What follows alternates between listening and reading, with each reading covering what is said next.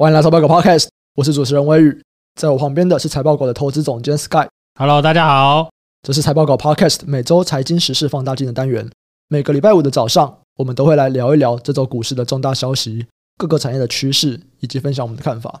首先、啊，今天中午我们去吃了养心茶楼，你知道我有个心得，哎，我又没吃，知道就是你知道我发现一件事情啊，就是你去吃一般的餐厅啊，大家在聊的就是这东西好不好吃，对不对。可是你去吃、吃素的餐厅， 啊，是素的、啊。对，养心茶楼是素的，哦，你知道大家会多一个话题，就是这个东西像不像荤？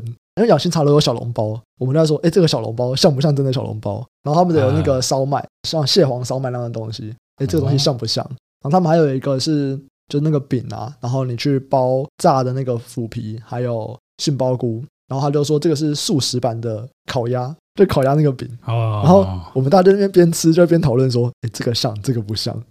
他的小笼包超像的，然后我就觉得说，哎，所以这个是吃素的乐趣吗？就是吃素的乐趣，就是在比说看哪边最像荤这样，所以荤是天花板，就是 是不是素食就是哎、有个你天花这板个说就是法好像怪怪的呢。因为你看他们的那个菜单，或者他们在介绍的时候，他们都会说，你就想嘛，刚刚那个是素的烤鸭，或者是诶小笼包，它就是在模仿小笼包的那个肉，所以它吃起来就是应该要像鼎泰丰小笼包这样的感觉啊。这个是一个、嗯我觉得是一个不同乐趣、诶但是就觉得说，哎诶，那为什么不吃荤就好？这是你吃荤的人的乐趣嘛？这也可以代表一件事情，就是其实吃素的餐厅主要在主打的人其实还是吃荤的，就是他不是说纯吃素，不然他不会这样介绍，他不会写在菜单上。不是、啊，你问一个素食餐厅直接就拒绝， 我我我没有办法回答你的问题啊。跟我说今天要吃素，然后你自己吃啊， 我先走了。我觉得还不错，我我觉得还不错，就是吃起来我的确有体验到这个乐趣，嗯就是在比较它到底像不像荤的这个乐趣。 不要啊对，，我是有体会到我的。要肉，好，那我们来这个狗狗肉，的确是肉了。不过对素食餐厅现在越来越多了，八方云集有开啊，对对对对。 然后每次跟我每次看到就哇，这个是哎，我们工程师有去，然后听说他觉得还不错。它也是有一个像肉的东西，你知道吗？我是感觉素食餐厅都还是要它像是狮子肉欸头啊，对啊对啊，嗯总不能用菜做的就叫菜头 吧？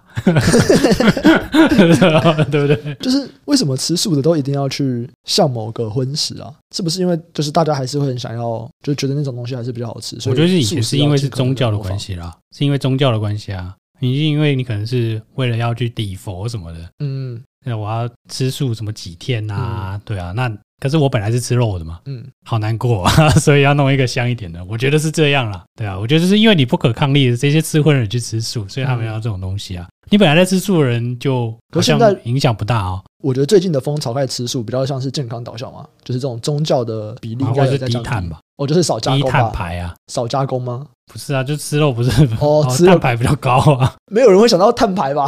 啊，有啊，有人这样讲啊，然后我真想的说啊，到底在讲什么？吃素，我觉得为了健康的比例，一定是远高于对环境的比例吧。哎，素的都超油超咸的，哪里？我我我我没有说全部啦， 但是我们今天在吃的时候也在想说，我觉得它的调味都还不错，然后它也经过蛮多加工的。可是你吃这个真的有比吃就水煮鸡胸肉健康吗？应该是不会吧？你那个也算是难吃的 啦， 都比难吃的呢，不简单哦。健康的东西通常就是这样子嘛，原型食物少调味少加工，啊，哦很我吃水煮蛋。很难了，好我吃最爱吃蛋了，都给我，对不对？哎，有些人吃素可以吃蛋嘛，对不对？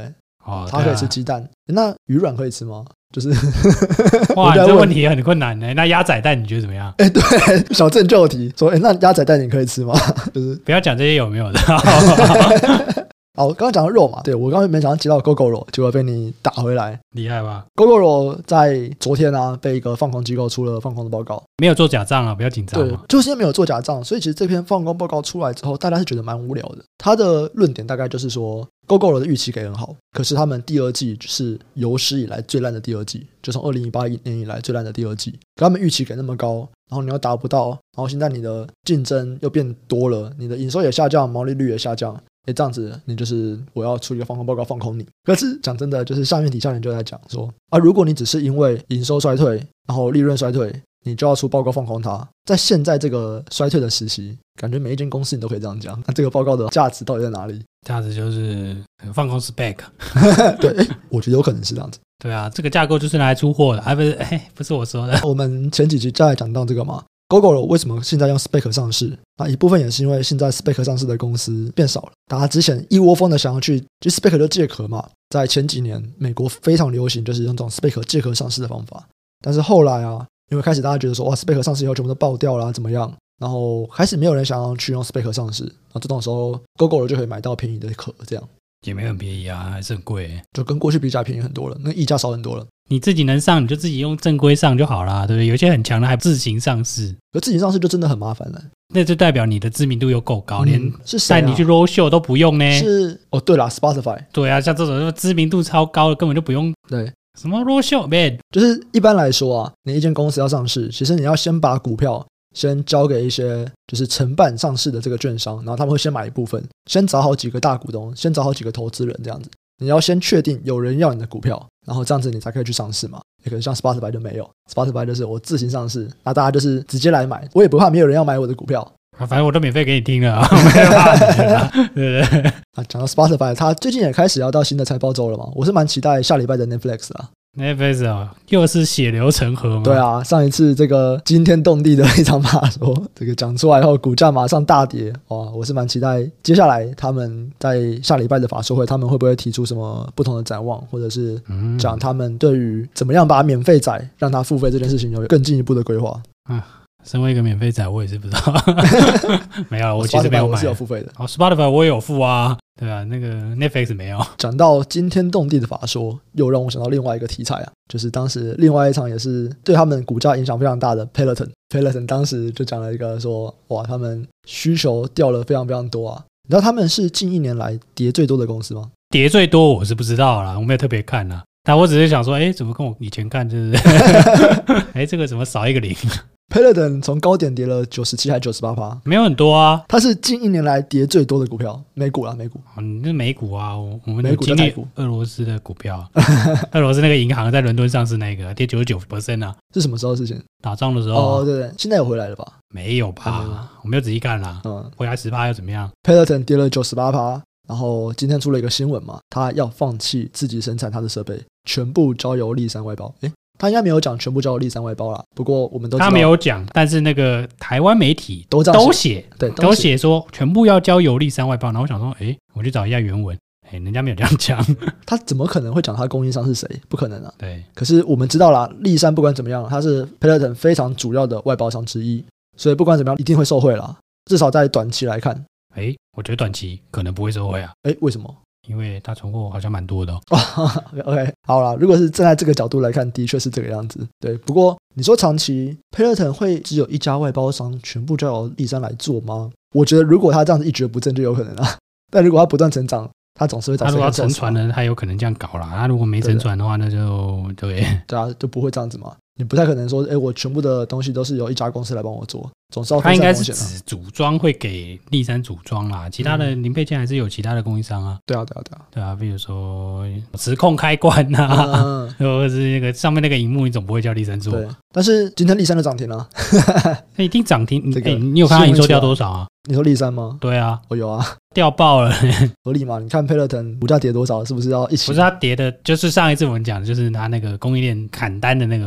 嗯，对啊，那一从那次到现在又跌了很多呢。可是讲到这个健身器材，最近是不是开始会觉得说健身房要开始重新展店，那器材商会不会开始变好？啊我觉得你就会上市啊，这个就跟旅游一样嘛，嗯而且这个就是国内娱乐消费的一算是蛮大的一个部分嘛。 ，OK，所以你看的是台湾吗？美国也是啊，像美国的话，Planet 它就有说嘛，今年年底它要开始展店到纽西兰。那他们的器材，因为 Planet 就是那个之前我们聊过 Planet 嘛的器材不是披萨吗？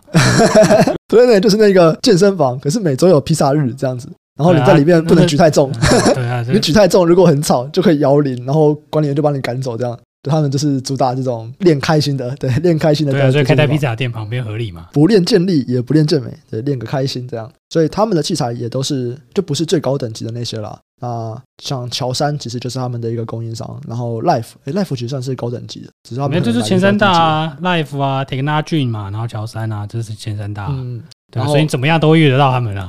只是我在 Planet 可能是买的是比较低阶的器材啦。对啊，比较入门的商用了，对对对对不过商用真的很贵，啊同样一个东西，真的商用级的真的超贵。对对，不管什么都是啊，你吹风机也是啊。你 Dyson，你一般买的跟商用的，哎，那个价格就差很多。没有买那么贵的吹风机，就头都不吹，买什么吹 风机？然后像欧洲最大的健身俱乐部 Basic Fit，他们也是即将要开始在德国要有第一家店了，然后下半年会开幕这样子。所以看起来啦，不只是台湾，其实全球欧美那边相关的健身房也都是在今年底要重新开始他们的展店计划。其实我还没有看到相关的数据耶，我相信啊，疫情那边应该倒了蛮多的工作室。对啊，小的应该倒蛮多的啦。对不对？可是接下来，像我们如果看健身工厂博文，他有说他接下来展店会变积极吗？不过没有哎、嗯，还照自己有的计划展店。哦，所以他之前前两年他没有因为疫情的关系有耽搁，哎、有封城那个时候有，嗯，后来看起来就是延后啦。因为我猜大致就是因为那个早点的那些是需要时间的，哦，就我记得他每一年的那个规划都是，就是很很早就规划好了这样子。嗯，对啊，所以它的这个步调看起来还真是相对稳健啊。嗯。那如果今天我们看这种台湾的大型的健身房，不管像健身工厂或者像 w a r Gym，如果在这边他们并没有说，哎，那我要变得更积极来展店的话，所以我们是会觉得说，哎，那小的可能又会有小的工作室出来吗？小的工作室我不确定哎、因为我们之前有不是有聊过，我们觉得这个健身就是一波流 嘛。我自己是觉得这样子，我觉得目前的健身风气很像没有疫情前那么重。我觉得这个的指标性人物就是馆长，就是看馆长的流量。 没有流量掉蛮多的，可能是干话讲太多啊。对啊，就馆长，我觉得他是一个蛮代表的啦。那如果我们把几个大的健身 YouTuber 的流量加总加总，对啊，我觉得现在看起来也的确是没有疫情前那么大。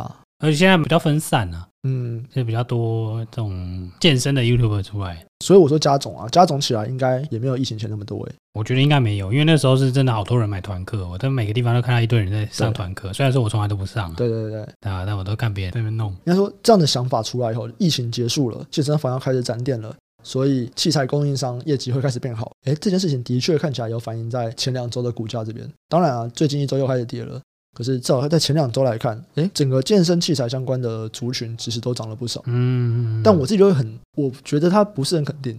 就对我来说，没有，因为我们讲的都是台湾的啊，你国外的嗯状况不一样嘛。但如果是国外的话，我会觉得国外的健身器材厂商啊，真的越来越多诶、而且很多就是，比方说，当我现在在看国外的一些比较新的健身房哦，他们在采用的一些高阶器材，其实不会是我们在讲的前几大诶、他们都采用一些特规的吧，也没有特不规，是特新的规啦，品牌就是比较新的品牌，对然新的后品牌比较新的训练方式。对对对对对，那个对啊器材的，你看那个器材就是你没有看过的器材，它不是说像以前我们在讲 Hammer Strength 或者是 Life Fitness，他们的健身器材你一看就知道说，哦，其实那个原理都是一样的，然后它的看起来的造型都差不多。可是我觉得我现在看到越来越多的健身器材，就是它的长相就是跟原本就是不一样，所以他们的角度啊什么的那种立线啊，全部都不一样。所以我就觉得，嗯，就是这会不会？你说这个会不会他们没赚到，对不对？，对啊，觉得会啊，但会买那个毕竟是少数啦，嗯，因为商用的那个东西，譬如说那个什么跑步机啊，什么，哦那重点那个是要维修啊，跑步机跑在步机很贵欸、我的跑步机很贵啊，所以我在讲飞轮也很贵耶，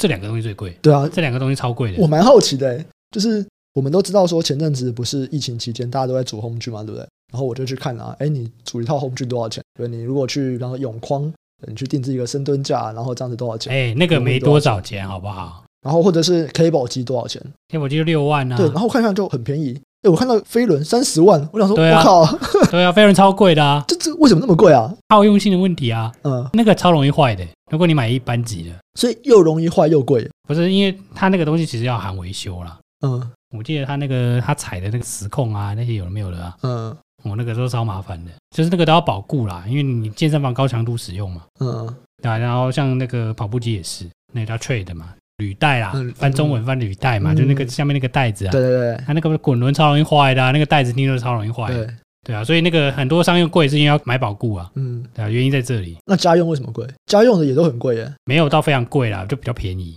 因为家用的，我们讲跑步机或者是讲滑步机，因为那时候我有在看滑步机，就家用的滑步机，它的距离就会很短，就哦是、对啊，对啊，就是对啊，废话，你家那么 大、哦，你家哇，还给垮哦，就来一个五瓶，对不对？但它就小小一台，然后哦我我看网络上的影片在那边看的时候，我就觉得说，嗯，感觉起来小打小闹的感觉，而且还不爽，对 不对对？对对对，哎哦好我们这感觉个怪怪的，男人出去就是要大奔，对啊，然后这个要舒适的运动，就跟你习惯的那个角度差很多啊，然后你就觉得，哎，哇，有点有点憋这样子。然后你只要它的那个步伐跟健身房的商用差不多，哎，看起来它就是不同等级了、欸，就是贵啊对，，它价格就是不同等级。我想说，我靠，怎么那么贵？对啊，就是商用的就是这么贵啊可。是我看了，它还是属于家用啊，就是它可能是低阶的那个啦，低阶商用，然后他跟你说是家用，高阶家用，哦嗯，对啊，所以所以这边通常也会喊，就是你讲的维护费啊。对啊，但是对这些厂商来说，那个维护费是最赚的啊，哦啊他卖也卖超贵了，好不好？啊，反正大家也不会用，啊，反正没几个人会 修啊，对 你会修哦？啊就是买回去也不 会用，所以其实也不会坏。讲讲直白一点，cable 机你都不会修了， 对不对？我 cable 机我还真的有看过我教练修过，就之前我在工作室的时候，他们 cable 机蛮常坏，我就看到我教练在那边修的 cable 机。我前几天买一个弄一个 cable 机弄超久，哦，你买 cable 机哦，不是我买一个那个简易的深蹲架，呃，就是它是只有四个框框的那一种，嗯很烂的那一种啊，但是它有一个小的 cable 啊嗯，装了老半天， 靠，那边弄那个滚轮，啊那边弄哎你买拉，哪一家啊没有，我买大陆的，超烂，超便宜，哦几千块而已。？哦因为你本来就会觉得说，哦，嗯，这个深蹲架如果去看那个商用的啊、嗯就是一般的那种挂杠铃的，就只是挂杠铃做卧推那个啊，嗯那个可能就破万了。嗯然，后后来发现，哎、这个是铁工这种东西，中国 人好便宜，几千块就买到了、嘿我看 Facebook 社团常常会有人在掉那个螺丝啊，少缺少螺丝 没关系，少我螺丝几千块而已，我买十个，我快十个来换 啊，对不对？几千块而已，这东西就是说真的啦，你在家里你，你你敢用多重？呃，所以我没有买，对，因为其实我有思考过这个东西。不是你就是重了，你就去健身房玩嘛，啊你轻的就是在家里随便弄，就是反正这是一个好动度的问题哎，。所以你在家你敢硬举吗？我敢啊，我硬体就是一样加到一百多、啊，干怕屁啊！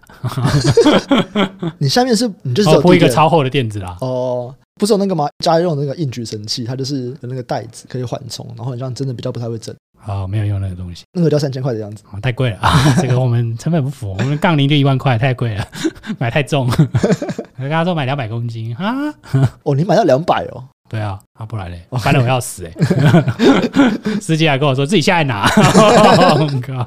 你搬完这天的运动都结束对了。我帮晚上有接练好，谢谢， 觉得很棒。有时候健身都不知道说到底是在做那个动作的时候累，还是在啊我觉搬得杠片累这。 你我觉得搬那腿个推杠片的肌水对就真的一组 了啦。啊好，我们最后来讲一下国安基金好了。我让你感冒糖浆赞，国安基金在礼拜一的例行会议说不用护盘，礼拜二马上开了一个紧急会议，决定说，哎，我们要授权护盘。他没有说要马上买了，他就是授权厉害开始啊护！盘。对啊，因为如果我们用 PB 来看，其实如果我们去对照国安基金就是历史的几次进场的记录，应该是只有一次 PB 比现在高哦。好像两千年的时候，对对对对那一次好像跟现在差不多啊。对，差不多，那时候是一点七几1.7这样子。那现在如果算的话，应该是一点七一啦。如果我们用六月底公布的那一次的净值来算，现在是一点七一左右。那在前几次的国安基金护盘，大概是一点二到一点四都有，多数都是在一点五附近吧。一点四那边居多，对，一点四多这样子。然后就觉得说，哎，如果是这样子的话，国安基金现在的护盘很像有一点，我们以估值的角度来说啦，我觉得并不是真的很低。然后再来，我们如果是看之前几次，其实都是大概到十年线哦，十年线开始护盘。那现在的十年线是在诶万一，你要杀到死才会十年线呢。对，就是万一这样子。然后我有在思考这件事情到底，因为我相信很多人当然会说这个是选举考量嘛，对不对？那我们总是要站在如果它合理，为什么合理的角度。当然啊，我觉得就是正反两方的想法都要接受。然后我们已经知道了不支持的人就会觉得说，哇，你们就是为了年底的选举，那你们要去撑股市。那这是觉得这个政策不合理的角度。那如果我们要想这个政策合理的角度，它应该是什么？其实很明显嘛，就是它还是有一段跌幅。如果我们今天是看历史跌幅，就从高点跌下来来看，其实现在算是跌不少。就两成多而已啊。过去的护盘其实也差不多就是这个样子、就是可能跌两三成。那只能是说，我们这次因为前两年涨太高了，所以变到说我现在相同的跌幅下来，你再以估值的角度来看，并不便宜。那当我在想这件事情的时候，嗯我说我说我在想啊，就以后是不是台湾的投资人，我们就是一起去乱炒股，就是把它炒到很高以后，反正只要跌个两三成，国安基金就会进入护盘，可是这一次就是不管估，值这件事情。对啊，可是这次是出张嘴啦，真的要买应该会再下来，嗯，我的灾啦。哎我也这样想。可是如果你再这样想啊，你就想说，哎，那国安基金它出一张嘴，就是说，哦，我授权，而且他们是发新闻稿嘛，对不对？我授权，明天开始你可以判断要不要护盘，因为原本如果没有授权的话，他们就一定要经过开会，然后要经过授权，你要买才可以买。那现在是开会了，好，我就给你这个权利了，你现在随时要买你都可以买。然后这样子很明显嘛，他们想要放新闻稿什么的，其实某种程度他们就希望去撑这个股市，对吧？对啊，这就是赤裸裸的意图影响股价，不是吗？政府可以玩，你不行啊。对就是 就是这样子啊。你不觉得在这边的时候，我就有一种很矛盾的心态啊？就是法律就写着不能意图影响股价啊、你是意图操纵，好不好？你就是在操纵啊！对啊你告诉我说你要复他盘，就你制定就是在者操纵你股管价，他 对不对？他说我是为了大众的福祉，然后就要被靠腰啊！就是说，害我误卖股票， 你看那个新闻，不然我就被误嘎 了。可以小空吗？因为上次比较准啊，嗯上次那一天开会那天就是最低点，对对，上次那个真的超准，印象超深刻。你刚刚我们在讨论的时候，你说你觉得现在还不是最低点，我觉得应该还会再杀吧，我自己觉得，因为获利还没开始下修啊，开嗯可始是慢慢在修了，但还获没有利修了，可是预期难道还没到底吗？不是这一点，我跟 Michael Berry 的想法比较像，前面在杀估值，杀估值是杀预期嘛，嗯后面获利真的下来，你会觉得哎、诶这样子说好了啦，本来你的股票是二十倍，嗯，现在杀一杀，好、干，现在十倍哦，便宜嗯哦，结果获利调一下，干，现在又变二十倍了，呃 怎么办呢？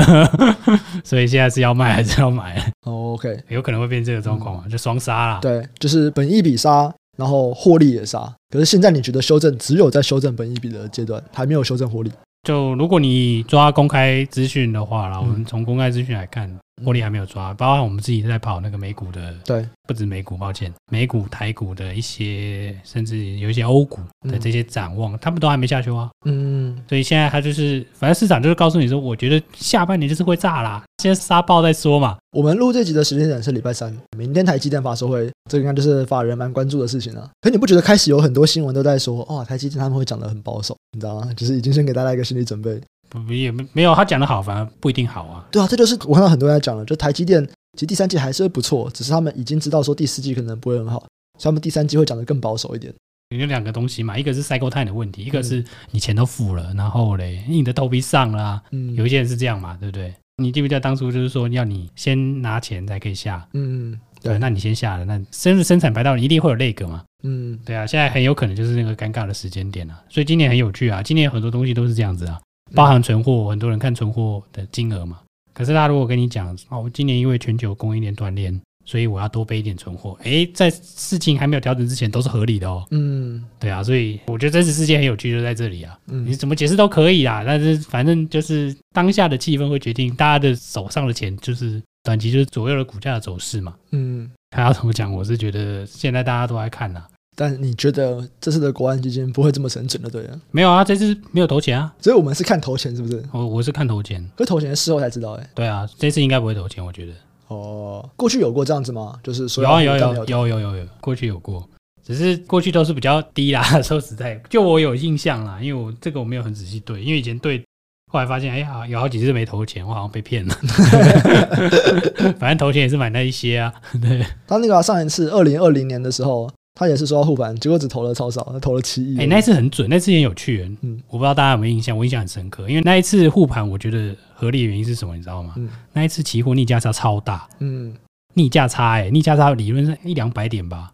如果你有去研究过逆价差的历史，那个算是数一数二大的。嗯就等于是说，期货就是如果是反映大家的情绪的话，但是这个是大家已经悲观到爆炸了，嗯对啊。然后他当天下午开会，那个天就是最低点，嗯，逆价差直接收敛，后来大家都知道了嘛，又开启了这快乐的两年。啊，真的是快乐这两年。嗯，快乐啊！二零二零年三月二十号，好快乐。哦对你那时候 all in，你现在早就哇赚到翻过去了。我、很多人啊，很多人啊，这两年都赚到翻过去了。对啊，然后、今年今年就也吐回来了，还好还好还好，这个生活过得去就好。对对对，大家还是保守了，还是保守一点点。对，影响你股市赚钱最大的要素，还是你在股市待了多久的时间。对，啊就你绝对有没有不是短期你有没有暴走真的赚到钱啊？ 赚到钱有没有 catch out 啊？没有 catch out，哎，过眼云烟啊。 我最近有在贴一个贴文嘛，就是有讲说，我们如果看上半年几个跌比较惨的族群，那哪些可能有机会？然后我第一个我就先点名说，挖矿啊、加密货币相关的概念股是跌最多的，这个族群跌最多。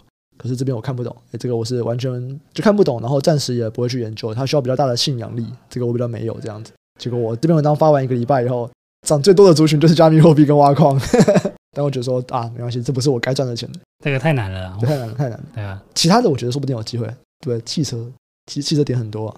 其实没有到很多吧。汽车是跌很多的族群，是相关的好哦，啊，真可的能。是因为台股之前都没涨，世界主群几乎都没涨啊。我不太确定这个的贡献是台股还是美股，因为我是一起看。对，可能到时候我再去拆开来说，到底是台股还是美股这样子。